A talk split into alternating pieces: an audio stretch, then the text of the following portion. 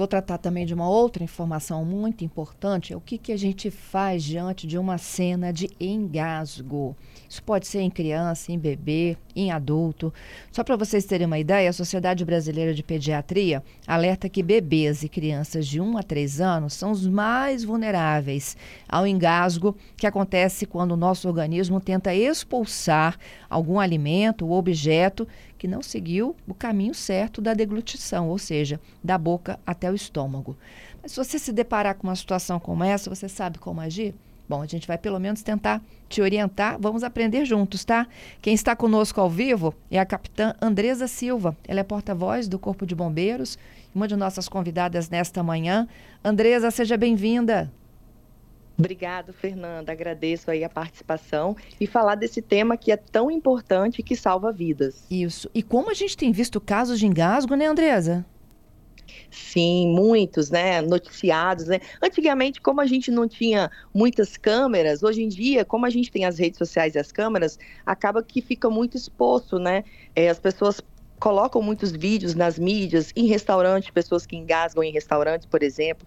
Agora, a gente teve um caso recente a nível nacional que um, um rapaz engasgou em um casamento com um pedaço de carne e veio a óbito, né? Meu Deus. E isso. E às vezes as crianças, ah, os pais desesperados que levam crianças em portas de quartéis também, nem né? tem muitos vídeos aí que viralizam em redes sociais que os pais não sabem o que fazer e acabam levando em um local mais próximo, em um quartel da polícia ou do bombeiro, para que seja realizada essa manobra. E é uma manobra simples, Fernanda, que todos deviam saber, né? Todos que têm contato aí com o bebezinho, com a criança, o papai, a mamãe, o vovô, a vovó, deveriam saber, porque nos primeiros tapinhas, quando a criança é até um aninho, o procedimento são tapotagens nas coxinhas, né? São tapinhas mesmo, forte nas coxinhas do bebê, com o bebezinho bem inclinado, para a gente contar ali com a ajuda da gravidade. Uhum. E geralmente nesses primeiros tapinhas já desobstrui né, quando a gente assiste vídeos aí que são divulgados na internet, nos primeiras tapotagens a gente já consegue sucesso na desobstrução. Então, essa informação ela é muito importante que seja divulgada para que as pessoas saibam o que fazer. Porque, infelizmente, se for uma obstrução total, não passa nada de ar, a criança ela vai a óbito com questão de minutos ali, né? Ela fica sem respirar. É, Andresa, eu já vi. Levanta os braços que vai melhorar, assopra o nariz que vai passar. Isso, não adianta. Então, essa manobra, é, as manobras né, do bebezinho é da tapotagem e dos adultos é aquela manobra que a gente abraça a pessoa por trás, fecha a mão um pouco acima do umbigo e força, faz um movimento bem forte, como se fosse a letra J, né? Para dentro e para cima, para exercer a pressão no diafragma, e aí o diafragma vai empurrar o ar do pulmão para que a gente consiga expelir esse objeto, carne, né, o que está obstruindo ali as vias aéreas. Então, levantar os braços não vai ser efetivo para exercer essa pressão para esse objeto sair. Tapas nas costas pode até sair, mas não é a manobra mais indicada, vamos dizer assim, mais eficaz, né? A mais eficaz é essa que a gente abraça por trás ali. O nome dela é até complicado, né? Manobra de Heimlich, porque foi o médico Heimlich que criou essa manobra, mas ela é simples, é abraçar a pessoa por trás e fazer esse forte movimento como se fosse um J, para dentro e para cima, para exercer essa pressão e assim conseguir a desobstrução. Uhum. A partir de que idade que a gente faz essa manobra? a partir de um aninho. E aí, quando a criança, se a criança é muito pequenininha, a gente pode ajoelhar para ficar na altura dela. A força que a gente vai fazer na criança, a gente dosa um pouquinho. E no adulto, a gente faz a força total mesmo. Porque eu consegui nesse movimento J bem forte para exercer essa pressão. Então, assim, eu tenho que primeiro tentar fazer a manobra antes de correr para o socorro? Sim, se puder já pedir alguém para ir ligando, porque aí já adianta, né? O socorro ele já começa a deslocar para o local. Então, se você estiver sozinho, tenta colocar no viva voz e já tentar fazer a manobra, porque em questão de minutos a pessoa ela pode já ficar inconsciente. Então, por isso que exercer a manobra é muito importante quando quando o engasgo acontece, né? E se for um engasgo parcial, Fernanda, a pessoa ela geralmente vai estar tossindo. A tosse é o reflexo do nosso corpo para impedir ali o engasgo. Então a gente tem que estimular a pessoa a tossir mais forte. Se o engasgo é parcial, ainda está passando ar, então ela consegue emitir algum som e consegue tossir. Então a gente estimula ela a tossir. Agora, se é total, a gente precisa fazer a manobra o mais rápido possível. Geralmente a pessoa começa a ficar arroxeada, porque não tem troca né, com o oxigênio, então começa a ficar com os lábios arroxeados, o bebezinho também né, fica bem roxinho. Isso é um indicativo do engasgo total, não passa nada de ar, a pessoa não consegue emitir nenhum tipo de som. A tosse já é um, uma, uma manifestação do organismo, né, para expulsar? Isso já é um reflexo do nosso corpo para o engasgo parcial. É quando o, o alimento ele não obstrui totalmente as vias aéreas. Então a pessoa tosse e aí a gente estimula ela a tossir mais forte, já que é o próprio reflexo do nosso corpo ali ajudando a expelir esse objeto, o alimento, né, o líquido. Tem gente que engasga até com saliva, uhum. né? Então é, a gente estimula ali, ó, tosse, tosse mais forte. Agora, se for total, a pessoa já olha assim um pouco desesperado, né? Aquele olho arregalado, começa a ficar com os lábios arroxeados, aí precisa ser feita a manobra o mais rápido possível. Porque ela ali está impedindo a passagem do ar, né? Definitivamente. Isso, definitivamente. Não passa nada de ar. Quando a, quando a obstrução ela é total, né? Então, em questão de minutos, se ninguém fizer nada, ela vai desmaiar, ela vai entrar em uma parada cardiorrespiratória. Nossa, Andresa, deve dar um desespero, não? Assim, mas alguém tem que ter sangue frio na, aí dentro, né? Tem, Teve, é, assim, eu já passei por uma experiência, eu estava é, a paisana, né, indo para a academia, e um carro estava parado numa avenida bem movimentada ali na Praia da Costa, e tinha um senhor fazendo a manobra em uma jovem, né? Aí eu parei a minha moto para auxiliar, eu continuei a manobra, e é aquilo mesmo, parece que vai dando desespero, né? Que o tempo parece uma eternidade, e eu fazendo a manobra e não conseguindo desobstruir. Aí depois de algumas repetições, eu consegui. Era um caroço de ameixa. Então ah. ela estava no carro comendo e aí, não sei, um quebra-mola, algo assim, o caroço de ameixa acabou obstruindo as vias aéreas. É, a gente teve um caso também aqui em Vila Velha de um jovem que foi encontrado já em óbito, né, dentro de casa, sozinho. E na hora de fazer lá a avaliação da causa mortes, né, que a, abre ali né, o corpo para avaliar o que, que, de que, que aquela pessoa morreu, né, e encontraram uma uva. Hum. Então, uma uva obstruindo as vias aéreas. Alimentos redondos, né, arredondados, uva, é, azeitona, também são extremamente perigosos, especialmente para as crianças, né, porque ele acaba obstruindo totalmente. Então, se a pessoa estiver sozinho, ela também pode tentar apoiar nessa né, região acima do umbigo, por exemplo, Fernanda, em alguma cadeira para fazer essa pressão nesse mesmo local e tentar desobstruir uma manobra assim de auto-salvamento, né? Caso você esteja sozinho. Como é que é apoiar na cadeira? Explica melhor aí. Isso.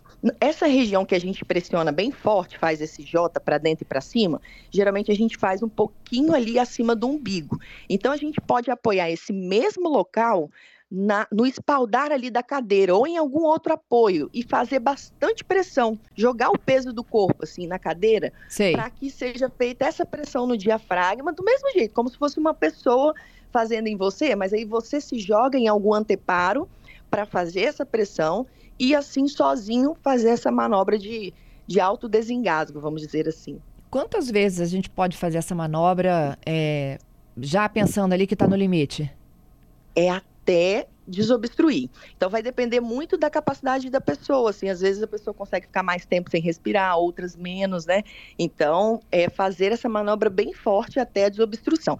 Se você não conseguir e a pessoa acabar ficando inconsciente, né, se ela perder as forças ali e desmaiar, aí é indicado fazer as compressões cardíacas fazer compressão forte e rápido no centro do peito, né, no adulto ali com as duas mãos, bem forte, na criança com uma mão e no bebezinho com dois dedinhos, que é a manobra de RCP que a gente fala, né? Ressuscitação cardiopulmonar. Então, se a pessoa desmaiou, a manobra vai ser compressão forte no centro do peito. A capitã Andresa está nos explicando que tipo de manobra a gente faz para quem tem até um ano de idade, quem tem mais de um ano. Se você está sozinho em casa, coisas que são muito comuns de levarem ao engasgo. Ela citou aí o caroço da ameixa, a azeitona, a uva. Não é isso, Andresa? Isso. Então, Fernanda, uma dica importante aí para os papais e mamães aí na, na hora dessa introdução alimentar, a gente tem que cortar essas frutinhas, por exemplo, a uva, sempre na vertical e de preferência ali em quatro pedaços, porque, porque se eu cortar ela ao meio na horizontal, ela também causa obstrução porque ela vai ter praticamente a, a mesma circunferência, o mesmo formato ali. Então a gente tem que lembrar de cortar sempre na vertical e de preferência ali em quatro pedacinhos para não ter o risco do engasgo. Isso. Pipoca engasga? Pipoca engasga e muito, hein? Tem, inclusive, pediatras que nem recomendam até os quatro anos de, de idade a pipoca. E para dica ali para os papais também, existe a pipoca de, de sagu, né? Que ela não tem aquela casquinha, porque o que geralmente engasga ali é aquela casquinha da pipoca. Então, algumas creches até utilizam esse tipo de pipoca que não forma essa casquinha. Que legal, não conhecia isso não. É, de sagu? Sim. Sim, sim, é interessante, né? Muito. É, tem creches agora, as creches de Vitória já usam, nem, nem utilizam mais a pipoca normal, só usam essa aí de, de sagu, porque a normal tem essa casquinha e o que mais causa o engasgo aí é aquela casquinha do milho mesmo, da pipoca. Hum, bom saber disso. Andresa, e brinquedo? Brinquedos também. Infelizmente, o risco é grande, porque a criança ela tem aquela fase oral, né? Tudo ela coloca na boca. Então, na hora de comprar o brinquedo, não pode esquecer de comprar o brinquedo adequado para a idade da criança. E evitar aqueles brinquedos xing-ling, né? Que uhum. soltam um monte de peças. Imagina, o brinquedo vai soltando ali aquele monte de peça pequenininha, o risco de engasgo também é muito grande. Então, comprar ali os brinquedos, né? Certificados, que são seguros e adequados também para a idade.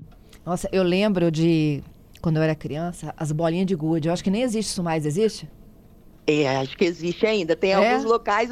A gente não vê muitas crianças na cidade brincando, não, mas no interior o pessoal ainda brinca bastante. Também é Nossa, é bem eu... perigoso, porque é redondinho, né? É, eu lembro então... que a minha então mãe falava: não bote isso na boca. Isso. É, é, importante você frisar isso, Fernanda, que os pais também ensinar, né? Sempre conversar e ensinar. Olha, não pode colocar na boca. A gente teve um caso de engasgo aqui no Espírito Santo com aquelas bolinhas redondinhas que, que quicam, né? Aquelas bolinhas que, que ficam naquelas máquinas que você coloca o dinheirinho e sai a, a, a, bolinha, né? A gente teve um caso de uma criança de 5 anos no interior do nosso estado que infelizmente morreu com essas bolinhas. Então, tem que ensinar, né? Você vê que já é uma criança um pouquinho maiorzinha, então tem que falar, olha, não pode brincar de colocar na boca, né? Aquele momento também de alimentação da criança não é o momento de brincar né? O risco de engasgo é grande se ela está rindo ou se ela está brincando. Então, é momento de comer? É o momento de comer, não é o momento de fazer brincadeiras, né? E também informar, olha, brinquedo não se coloca na boca, esses objetos não se colocam na boca, que assim a gente vai educando e garantindo ali uma maior segurança no nosso lar. Isso aí. Tem perguntinha chegando já. Vamos conversar, Patrícia? Quem é? É, é o Valdenir. Veja bem, a minha esposa, ela se engasga com qualquer coisa, com com saliva, se ela estiver muito alterada, assim, muito agitada, é, com serviço de casa doméstica, ela se engasga. E é um problema, tá? Aí eu tenho que ficar batendo nas costas dela para poder pegar e desengasgar. Tem uma outra maneira mais fácil para poder pegar e desengasgar? Ele no outro áudio fala que ela chega a ficar sem fôlego. Nossa, e aí, Andressa? É interessante até depois, né, assim, ir ao médico para avaliar o porquê, né, desse engasgo constante, né, se é, às vezes algum problema que ela possui, que existe alguma resolução, alguma maneira de tratar ou não. Mas lembrar aí a questão da manobra de você abraçar por trás, que às vezes o tapinha não resolve. Né? Às vezes, só essas tapas nas costas no adulto, eles não resolvem. A manobra mais efetiva é aquela que a gente abraça a pessoa ali por trás, a mão fechada um pouco acima do umbigo e força bem para dentro e para cima, como se fosse o movimento J. Então, essa é a manobra correta para conseguir ali o desengasgue. E é importante ir ao médico avaliar o porquê desses engasgos constantes aí, a, porque é, é, arriscado, né? Imagina um dia que ela não tiver, que ela estiver sozinha, então é Sim. é importante ela treinar essa, essa manobra se ela, caso ela esteja sozinha, né? A gente tem que estar preparado para tudo, né? O bebê engasga até mamando. Sim, mamando. É, é, e esse, assim, né, a maior causa de morte, na verdade, é o engasgo, no caso de bebezinhos até um ano. Né, se a gente for pegar aí as estatísticas, é a maior causa de engasgo. Então, leite materno, na hora que está amamentando também, avaliar ali, né, ter cuidado, colocar a criancinha para rotar, né? A gente teve um, um, óbito esse ano também, numa creche na Serra, numa creche é, privada, né? Não era, não era pública, porque tinha o bebezinho tinha mamado na mamadeira e eu acredito que ou não deve ter colocado para rotar, né? Porque ele acabou broncoaspirando. Então ele engasgou no bercinho e infelizmente veio a óbito, porque, né, deitado, a pessoa que é, engasga deitado ali, né? Ela lançou o líquido ali e o líquido acabou obstruindo as vias aéreas. É. Então tem que lembrar também, ó, amamentou, coloca ali para rotar antes de colocar no bercinho. Isso. E até a posição de dormir, né, do bebê, não se aconselha mais deixar nem de barriga para cima nem de bruços, é de lado. Então, a Sociedade Brasileira de Pediatria, eles ainda eles estão recomendando deixar de barriguinha para cima, de, to, totalmente de barriguinha para cima mesmo. É, segundo eles, a, a, o indício de, de causas mortes ele é menor. É, ah. Mas tem ah. muitos pais que confrontam assim, ah, mas eu sempre botei de barriga para baixo e nunca deu nada, né? Ou eu sempre coloquei de ladinho. Mas segundo a sociedade brasileira é barriguinha para cima e lembrar, Fernanda, do bercinho todo limpo, nada de pano, de kit berço, porque isso também pode causar o sufocamento, né? É praticamente um, um, um engasgo, vamos dizer assim, com algum pano que a criança é, acaba colocando ali no rosto e não consegue tirar. Isso. Então, o sufocamento também é bem perigoso. Então, bercinho todo limpinho, sem nada, só o bebezinho ali mesmo, com a roupinha, né, para ficar quentinho, mas evitar as cobertinhas, porque ele pode acabar se sufocando. Mais um ouvinte aqui, vamos lá. É a Dilma. Vamos. Bom dia, sou Dilma aqui de Vista Dourada, Cariacica. Eu já vou fazer 50 anos, me engasgo sempre quando como pipoca. Olha aí, ó, a casquinha da pipoca que a gente já falou, né, Fernando? O perigo dela, viu? Não só criança, não, adulto também engasga com pipoca. Então fica aí a dica da, da pipoca do sagu, que aí não tem aquela casquinha, diminui esse risco do engasgo. É isso. Andresa, você viu como tem gente com dúvida, né? Sim, muitas. É, é tão importante para a gente, assim, a gente fica até feliz e grato quando a gente é convidado para falar desses assuntos, que é a forma que a gente tem de divulgar essas informações. E são, assim, manobras simples e que salvam. Então, todos os dias, várias pessoas morrem no, no nosso país de engasgo, e se a gente conseguir disseminar essa informação, a gente consegue salvar mais vidas. É isso. Eu vou disponibilizar, inclusive, o seu vídeo, tá, Andresa? Nas nossas ah, plataformas. Para que eles possam ver aquilo que a gente conversou. Sim, a gente coloca também sempre nas nossas mídias sociais do Bombeiro, né? Arroba Bombeiro Militar ES. A gente divulga bastante vídeos de prevenção e vídeos ensinando essas manobras de desengasgo e também aquela da parada cardiorrespiratória, que é a massagem no coração ali, quando a pessoa ela perde a consciência. Te agradeço muito mesmo pela sua gentileza e por nos ensinar, hein? Eu que agradeço, Fernanda. Um bom dia aí a todos.